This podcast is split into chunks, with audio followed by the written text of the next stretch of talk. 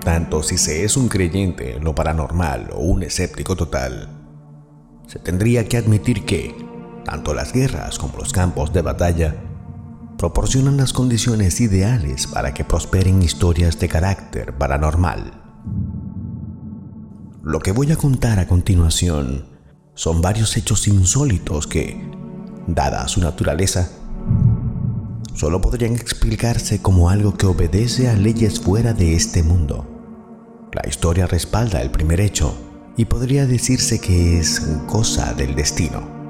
Los demás fueron hechos que se suscitaron en el campo bélico, entre el barro y la sangre. No hay registros que confirmen los hechos, ni tampoco nadie vivo para confirmarlo.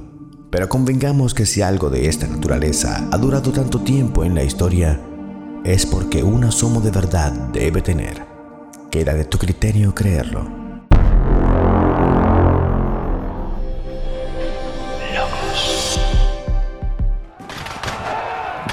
La Primera Guerra Mundial, conocida también como la Gran Guerra, que enfrentó a la Triple Alianza, Alemania, el Imperio Austrohúngaro e Italia, apoyados posteriormente por el Imperio Turco y Bulgaria, con la Triple Entente, Inglaterra, Francia y Rusia, apoyados posteriormente por Japón y Estados Unidos, comenzó el 28 de junio de 1914 y finalizó el 11 de noviembre de 1918, dejando una cifra escalofriante de personas fallecidas, 9 millones de muertos. Sin mencionar, por cierto, la serie de profundos cambios políticos que el conflicto produjo en muchas de las naciones involucradas, verdadera simiente que haría germinar en los años siguientes un conflicto todavía peor, la Segunda Guerra Mundial. Obviando los hechos objetivos que marcaron la coyuntura de este conflicto bélico, también una serie de extrañas coincidencias y hechos insólitos jalonaron el inicio, desarrollo y final de esta mortífera guerra que marcó con sangre y fuego a la humanidad en las primeras décadas del siglo XX. La primera casualidad, otros hablan derechamente de obra del destino, se relaciona con el asesinato del archiduque Francisco Fernando, heredero del imperio astrohúngaro, y su esposa Sofía, el hecho puntual que desató la Primera Guerra Mundial. Lo curioso es que ni las víctimas ni su asesino planeaban encontrarse en el lugar donde ocurrió el magnicidio que cambiaría el mundo como era conocido hasta entonces. Francisco Fernando y su esposa Sofía visitaron el 28 de junio de 1914 Sarajevo, capital de Bosnia, una remota provincia que acababa de ser anexada por el Imperio Austrohúngaro. Casualmente, ese día era el Día Nacional Serbio y fueron muchos los que le aconsejaron al archiduque que por razones de seguridad pospusiera su viaje, pero este no solo se opuso a hacerlo, sino que ni siquiera pidió el apoyo del ejército para que resguardara el recorrido que le llevaría desde la estación de la ciudad al ayuntamiento en un auto descapotable de la época. Lo que Francisco Fernando no sabía era que varios jóvenes anarquistas, premonidos de pistolas y algunas bombas pertenecientes a la Mano Negra, una organización nacionalista extrema eslava que deseaba liberarse del yugo astrohúngaro, se habían situado en diferentes puntos del recorrido para atentar contra su vida. El archiduque y su esposa salieron de la estación de Sarajevo, abordaron el descapotable y recorrieron las calles repletas de gente saludando y sonriendo. Cuando el auto atravesó un puente, uno de los jóvenes anarquistas que se encontraba apostado allí lanzó una bomba hacia el interior del vehículo pero el artefacto explosivo rebotó en la parte trasera y estalló en la calle, hiriendo solo a algunos oficiales y agentes del público. Tanto Francisco Fernando como su esposa quedaron algo asustados, pero aún así decidieron seguir el recorrido, llegando posteriormente al ayuntamiento de Sarajevo. Mientras tanto, dada la agitación causada por el frustrado atentado, y dando por sentado que el heredero del trono astrohúngaro no continuaría su recorrido y que, si lo hacía, lo haría con excelentes medidas de seguridad, los jóvenes anarquistas que querían atentar contra su vida dieron por fracasada su operación. Uno de los más jóvenes, Gabrilio Princip, de 19 años y quien era considerado un mal tirador por sus compañeros, tras permanecer apostado en una de las calles cercanas del ayuntamiento, decidió marcharse de allí, dando por zanjado el intento de asesinato. Cerca del ayuntamiento, cruzó a la derecha en una calle que casualmente se llamaba Francisco José para comprarse un emparedado en una tienda de comestibles al lado de la pastelería Moritz Schiller. Tras la visita prevista al ayuntamiento, el gobernador de Bosnia, Oscar Pitiorek, había convencido al archiduque Francisco Fernando para que acortara y cambiara el recorrido de su auto, evitando las estrechas calles del centro de Sarajevo. Pero al parecer a nadie se le ocurrió informar de ello al conductor del auto. Cuando se dieron cuenta del error, la comitiva real se detuvo en mitad del camino con el propósito de cambiar de rumbo y hubo que empujar el auto a mano porque carecía de marcha atrás. La inesperada parada había tenido lugar frente a la pastelería Moritz Schiller, el mismo lugar donde se encontraba comiendo su refrigerio Gabrielo Princip. El joven anarquista, después de recuperarse de la impresión de toparse cara a cara y casualmente con la comitiva regia, actuó rápidamente se subió al alero del coche descapotable y disparó a quemarropa sobre el archiduque y su esposa. La princesa Sofía murió casi inmediatamente, mientras Francisco Fernando falleció media hora después.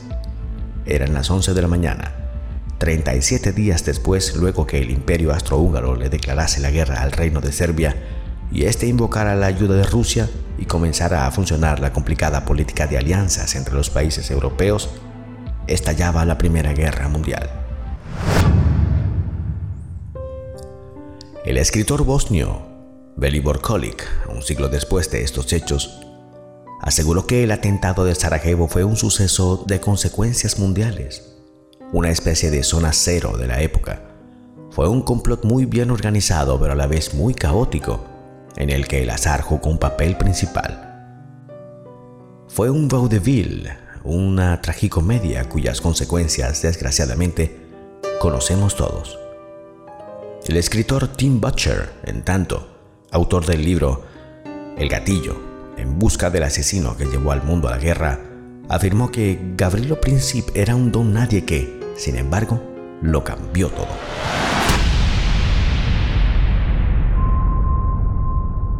Después de cuatro años de terror y horror, la Primera Guerra Mundial llegó a su fin. A las 11 de la mañana del 11 de noviembre entró en vigor el armisticio que puso fin al conflicto bélico.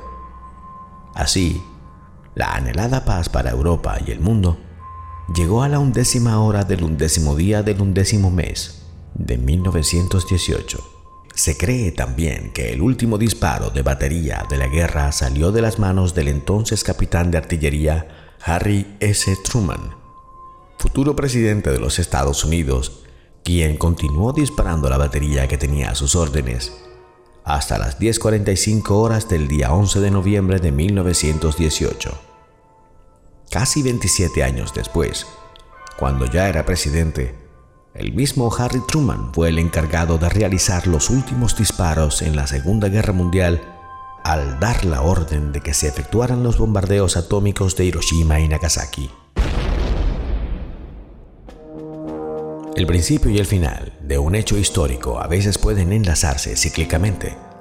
Cuando faltaban dos minutos para las 11 de la mañana y el fin de la guerra, el soldado canadiense George Price fue abatido de un disparo por un francotirador alemán.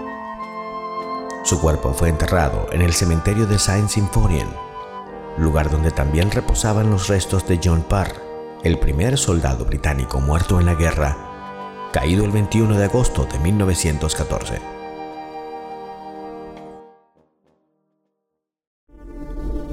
La ironía tampoco estuvo ausente de la Gran Guerra.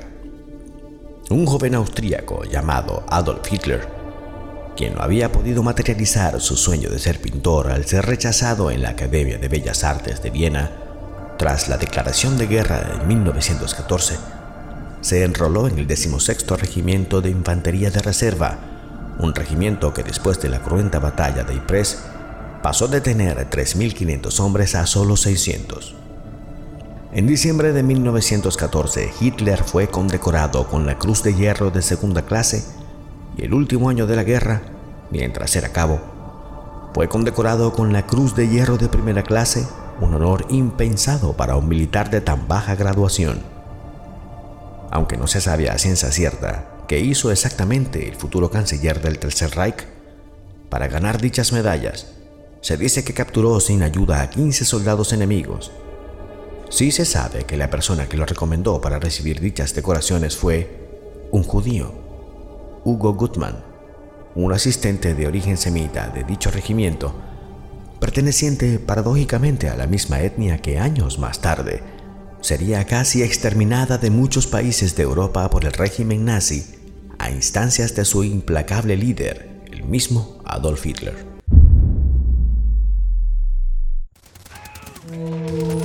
Se habla a menudo de ejércitos fantasmas, espejismos de tropas en marcha y se trata de misterios que están todavía por dilucidar, pero son raras las apariciones en medio de una batalla y sobre todo si se han visto por todos los presentes. Sin embargo, esto no fue lo que ocurrió cerca de Mons el 28 de agosto de 1914, al comienzo de la Primera Guerra Mundial. Una enfermera británica, la señora Phyllis Campbell, que se hallaba de servicio en un hospital de evacuación, fue la primera en darse cuenta de que numerosos heridos hablaban de una aparición. Un artillero inglés que, según parecía, había estado mejor situado, le dio los siguientes detalles. Su batería de cañones de campaña defendía una colina alrededor de la cual parecía desplegarse todo el ejército alemán. Sus tiros no eran ni demasiado rápidos y demasiado nutridos para detener las oleadas de asaltos a las que se habían unido los ulanos. Ya desesperaban todos cuando de pronto una nube luminosa apareció entre los soldados alemanes. Después la luz se atenuó y reveló una cosa inaudita. Un guerrero con armadura sobre un caballo blanco. No llevaba casco y se distinguían claramente sus largos cabellos rubios levantó una espada muy larga sobre los soldados alemanes que detuvieron su marcha y, presos de terror, volvieron grupas y se pusieron a salvo. Aprovechando esta inexplicable interrupción, los artilleros pudieron recargar mientras refuerzos frescos perseguían a los alemanes. Nadie vio más al caballero rubio y nadie pudo decir exactamente en qué momento había desaparecido. La señorita Campbell oyó esta historia docenas de veces Interrogó a los hombres intentando reconstruir las circunstancias precisas de la aparición. Según donde habían estado situados los soldados, lo habían visto a la derecha o a la izquierda. Todos vieron también sus largos cabellos rubios y la armadura brillante como el oro. La señorita Campbell estaba segura de una cosa. Esos hombres habían asistido a un acontecimiento extraordinario. Más tarde, la señorita Campbell habló a menudo de esta historia tan curiosa que, poco a poco, fue conociéndose en Inglaterra. Un día, tuvo la sorpresa y el placer de recibir una confirmación sorprendente e inesperada. Había conocido a una enfermera alemana que, en aquella época, se hallaba en un hospital de Potsdam.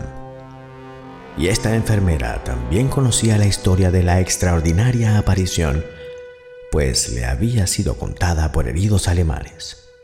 Un oficial de Ulanos le explicó cómo su regimiento había recibido la orden de atacar a una pequeña colina que había sido tomada por los ingleses y cómo, en el momento de efectuar la carga, unas formas extrañas habían aparecido en el cielo ante ellos y se había materializado en una especie de caballero gigante montado sobre un caballo blanco que llevaba una armadura y una espada levantada. Todavía hoy se encuentran veteranos británicos que se acuerdan perfectamente del Caballero de Mons. Algunos están persuadidos de haber visto a San Jorge acudiendo a socorrer las mesnadas inglesas. Otros no lo creen así, pero están muy seguros de haber visto a alguien con una armadura.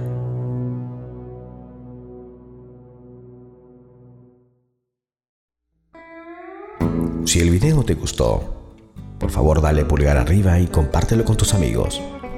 Muchas gracias por escucharme. Sígueme en mis redes sociales. Abajo en la descripción te dejo links directos. Si tienes alguna sugerencia, o algún caso que quieras que trate en el canal, puedes escribirme al correo que ves en pantalla. Suscríbete y dale a la campanita para que no te pierdas las actualizaciones. Esto fue Locos.